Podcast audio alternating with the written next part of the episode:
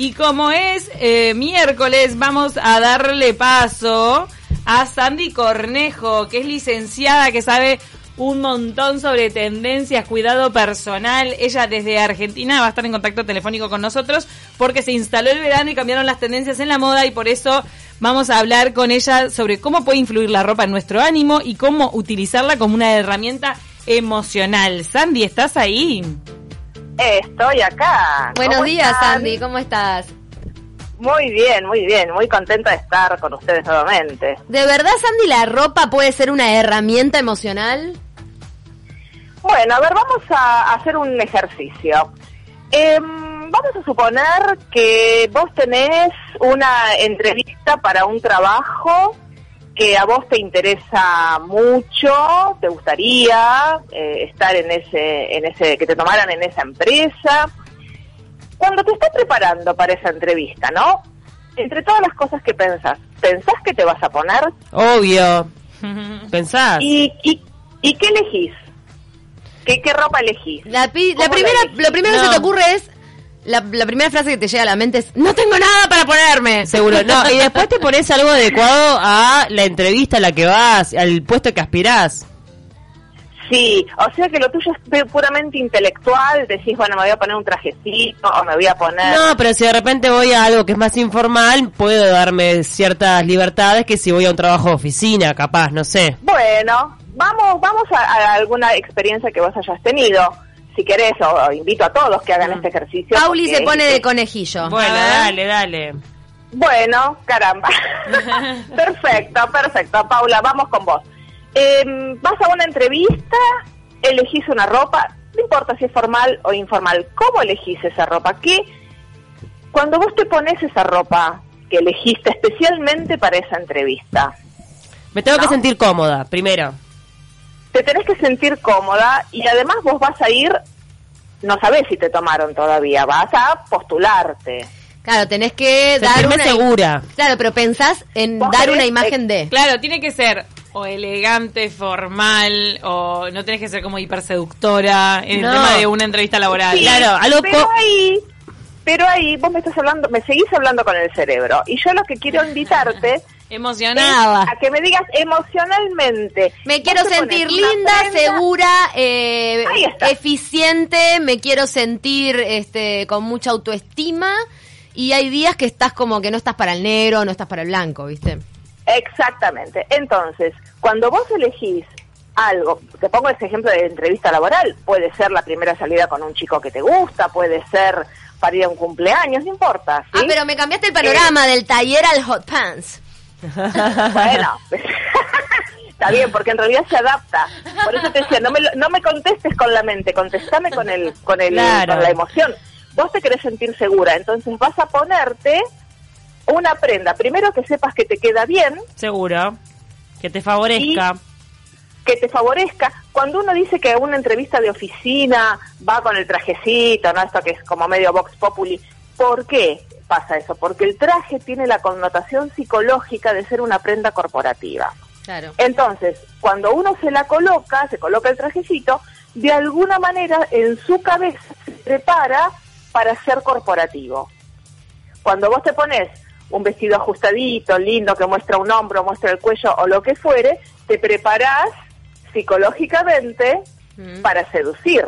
Mm. Claro de esa manera es que la, la prenda actúa emocionalmente. Cuando uno, algo, voy a dar un tip ya, cuando vos tenés que identificar cuál es esa prenda que te hace sentir superwoman.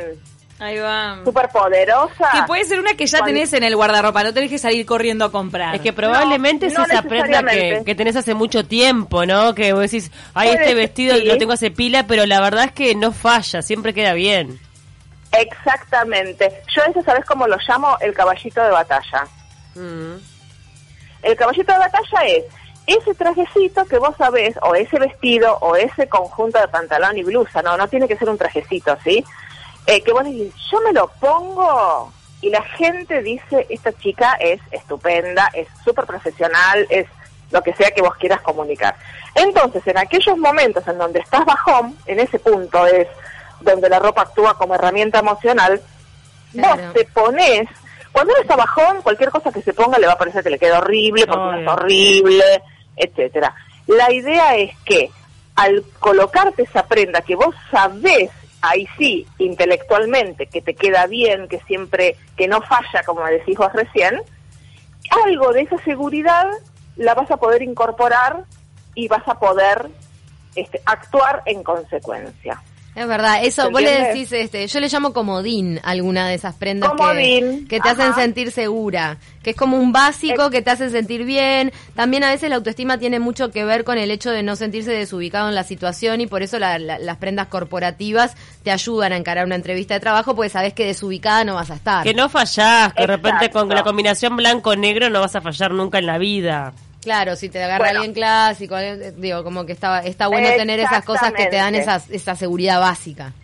Exactamente, por eso es tan importante mm. captar, ay, yo con esta prenda me veo genial, con esta prenda me veo súper profesional, esta prenda la doy, la uso para cuando quiero impactar, eh, soy impactante. La cualidad de la prenda se traslada a tu emocionalidad. Claro, Si vos te ¿qué hace una cuando se siente mal? Se pone, viste, algo que, que te haga pasar desapercibida. Claro, o se pone fea porque no se, no tiene ganas de arreglarse, en ese sentido me refiero a ponerse fea, ¿no? Se pone el, el, el la joguineta, las chanclas y va el chino con un, la colita así nomás. Mm. ¿Y qué recibe del entorno? ¿Qué recibís? Eh, ¿Qué recibís? Soy la de la tele, inmunda. Pero vos, ah, vos sos la de la tele. Con cara de decepción. ¿Es eso? Sí, señora, vengo del supermercado y esto es lo que hay. Y así amanezco. Uno tiene que tener una prenda, una prenda eh, cómoda, confortable, dominguera Mm. dominguera, supermercado, pero que safe, que esté buena. O sea, que, que no sea eh, impresentable. Ahora, Sandy, ese jogging de pelotitas. ¿Qué pasa con...? No, no, ese jogging de pelotitas nos hace el favor y lo donás, lo tirás, lo usás de trapo para la cocina, no, Pero hablando de la, de la herramienta emocional de la ropa, a veces el jogging con pelotitas te hace sentir en casa, te hace sentir descansado, te hace sentir en tu intimidad. Eh, lo errado es cuando vos sentís que ese jogging de pelotitas eh, se te ve bien y que está todo bien con el súper con ese jogging. Claro, la gran Branchiari en, en, la entrega de, de... ¿Cómo es? Branchiari.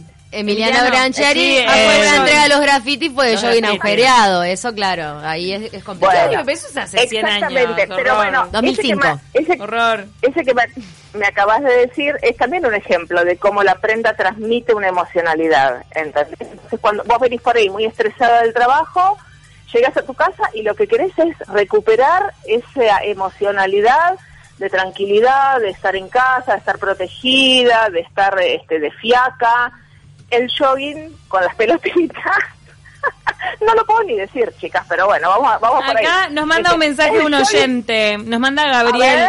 De acuerdo con lo que dice Sandy, existe la prenda ideal para tu lado Cavani de la vida. Es verdad. Porque Cavani es nuestro jugador de fútbol que, que postea en redes sociales que está en el campo, tranquilazo, de chancletas. Total. Ahí va el jogging de pelotitas. Pero eh, sí, o capaz no, por ahí van unas buenas bombachas de campo, estilosas que te hacen sentir cómodo. Un short de baño me parece que tenía en la foto esta del lado Cabani de la vida ah. y yo le pongo que estaba en cueros. Cabani estaba sin remera y con un short en esa foto de fin de año con sus amigos. Bueno, con ese trabajo abdominal es como tener remera. Ahora, es importante siempre poder transmitir tu personalidad a través, aunque sea de un detalle. Por ejemplo, vas a una entrevista, tenés que vestirte formal, pero te encajas unas caravanas de colores porque es como marca tu presencia y tu personalidad. Bueno, vos sabés que por eh, yo como coach de imagen no no abogo nunca por los estereotipos. Bueno, a la entrevista de trabajo hay que ir con un taller blanco y negro y las no, de... No, no, eh, pero es que en serio no. Yo creo, como, como vos decís, que de alguna manera tu personalidad tiene que salir. ¿Por qué? Porque si no estás disfrazada. Yo casi no uso talleres. Está bien, el trabajo no me lo exige. Las veces que he tenido que usarlo, busqué primero dentro de mi ropa lo más parecido a un taller, que no necesariamente era un taller. El asunto es no ir en contra de la naturaleza de uno. Yo creo que no, porque sufre uno. Ahí va. Lo cual no quiere decir que vayas a tu entrevista de puesto de secretaria ejecutiva con los jeans rotos porque eso es tu, es tu onda. Eso sería poco estratégico, ¿se entiende? No estoy diciendo Ahora, eso. Estoy diciendo que... Sani, esta contradicción que existe a veces cuando, por ejemplo, a mí me pasa que a veces veo a una persona muy rústica o muy poco producida en un ambiente que exigiría más producción y muchas veces eso me da la pauta de seguridad emocional de esa persona y al revés, cuando veo a alguien hiper extra producido para una situación que de repente no ameritaba tanto, me da falta de autoestima. Mm. Bueno, puede ser. Ahí lo que tenés que pensar, o lo que yo pensaría es qué quiso comunicar esta persona. Porque yo te voy a decir algo, a ver si estás de acuerdo. Mm. Vos ves a esta persona mal arreglada o, rústica, como le, la palabra que usaste vos, mm. en un evento o en una situación que hubiera requerido producción. Sí. Pero, sin embargo, vos te da la idea de que eso es porque ella tiene una personalidad fuerte o está segura de sí misma o lo que fuere. Mi pregunta entonces es, ¿eso tiene que ver con la ropa o tiene que ver con otros elementos de la imagen, como puede ser la forma de pararse, la forma de caminar, sí, es la un forma conjunto. en que habla, en que saluda? Ahí está. ¿Sí? A eso es lo que a vos te hace entender que ella está vestida, aunque no esté vestida según el dress code, que indica que yo creo que es un error, porque como te digo, no es ni ir, salvo que vos quieras este, transgredir. Claro. Y, y, esa sea tu intencionalidad. Si tu intención no es transgredir... Claro, va medio prolijito ahí, pero no te matás, ¿entendés? Claro, si no tenés una intención expresa de transgredir, eh, ceñita las normas, como quien dice. Exactamente, que no quiere decir quedar presa de las normas. Claro, ¿eh? tampoco fallar la tu decir, esencia. Bueno, no fallar la tu Claro. esencia, pero nada. Yo creo que hay que ser un poquito más rera. O sea, Ah. a ver, si me invitan a un casamiento, a todo trapo, como decimos acá, ¿no? Muy, Mm. muy lindos. La, la novia los novios alquilaron un lugar fantástico, con el mejor catering, las mejor, el mejor DJ. ¿Por qué yo, como invitado, voy a ir con la pollerita de jean y una blusita? Claro, porque acá. es mi estilo. Dentro de tu estilo tenés que buscar lo que se adecue Mm. al evento hiperformal elegante que, que- al que estás invitado o al que tenés que asistir. Ahora, Pero no te vas a poner quizás, no sé, un vestido largo, todo ajustado, porque si sos estilo natural no te vas a sentir cómodo. Obvio, vas a estar disfrazada. Ahora, ¿qué pasa con los colores? Cuando hablamos de lo que eh, emocionalmente de repente nos generan los eh, la ropa, ¿viste cuando te vestís este de rojo que estás como necesito levantar? Hoy estoy abajo y me Sí, pongo algo rojo, rojo- justamente por eso, para levantar un poco. Bueno, ahí ¿Pasa con tenés colores? otra... Totalmente, el rojo es un color súper energético eh, y que tiene una connotación de peligro, de energía, de hipersexualidad, tiene muchas connotaciones, pero todas muy energéticas y muy llamativas. Entonces, si vos te sentís, eh, vamos a suponer que te levantaste medio medio y eh, vas a hacer tu trabajo rutinario, quizás el rojo no lo puedas tolerar ese día. Pero si vos te levantás y tenés que ir, por ejemplo, a presentar el programa de televisión o tenés que hacer una presencia o algo donde requerís estar energética y te levantaste medio bajón, el rojo es el indicado, porque la idea es que te transmita un poco de ese poder que tiene el color y que te ayude a levantar para poder posicionarte bien en las tareas que tenés que hacer ese día. Mm. Totalmente, Sandy. Bueno, vamos a recordarle a la gente, a los oyentes, tus redes sociales para que te sigan, para que estén informados sobre los diferentes seminarios que estás dando. Ah, Eh, buenísimo. Contanos un poco. Bueno, yo en Instagram, es más, te cuento un, un secretito porque eh, ahora igual les voy a tirar algunas tendencias para esto. Bueno, no tendencia, moda ya es para este verano y les mandé a la Produ unas fotitos por si después las quieren subir y Las que la subimos gente a redes. Claro, y ahí si querés me arrobas. Mi arroba es eh, en Instagram es arroba Sandy guion bajo guion bajo Cornejo. Ese Arroba mi- Sandy doble guion bajo Cornejo para ver todos las, los tips de moda y también para, te pueden arrimar consultas supongo si tienen ya interés en algo más personalizado. Y también Por seguir, supuesto. seguir las actividades que traes a nuestro país. Totalmente, totalmente, que voy a estar por allá, calculo que para entre la semana del 20 y el 27. ¿De Así ahora que de si enero? quiere, de ahora de enero. Buenísimo. Em, ¿Cuál es tu paleta de colores para este verano entonces? ¿Con qué con qué color te vamos a ver ahí a fines de enero por acá por el Uruguay? Bueno, a mí yo soy de una persona de colorimetría cálida, así que siempre ando con los manteca, los beige. Hay el verde seco este que se usa ahora está súper bueno, es uno de mis básicos.